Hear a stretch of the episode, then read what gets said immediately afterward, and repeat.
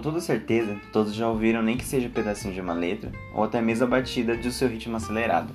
Desde 1970, o funk vem quebrando fronteiras e se estabelecendo como um dos produtos musicais mais consumidos na atualidade.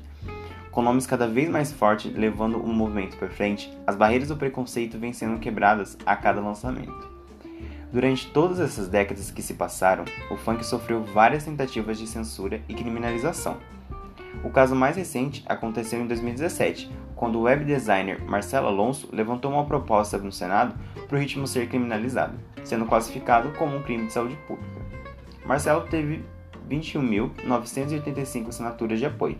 É válido a gente lembrar que o Congresso permite que as ideias dos cidadãos possam virar um projeto de lei. Eles precisam, no entanto, conseguir 20 mil assinaturas de apoio no período de quatro meses.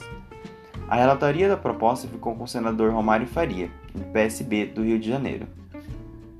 Porém, a Comissão dos Direitos Humanos debateu e decidiu não transformar a sugestão em projeto de lei, visto que a comissão entendeu ser a matéria contrária à cláusula pétrea da Constituição Federal, que propõe o direito de livre manifestação do pensamento constitucionalmente garantido no artigo 5 da Constituição Federal.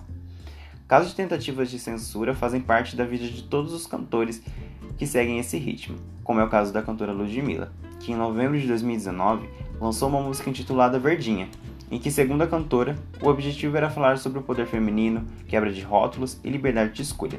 As acusações de apologia de crime foram muito sérias, o que levou ao deputado federal Cabo Júnior Amaral, do PSL em Minas Gerais, registrar uma notícia crime contra Ludmilla na Polícia Federal, solicitando uma investigação por conta de apologia às drogas. Segundo as informações da assessoria da cantora, o clipe fez apenas uma referência a um lançamento da cantora Rihanna, e que a Ludmilla realmente não estaria fazendo nenhum tipo de apologia ao crime.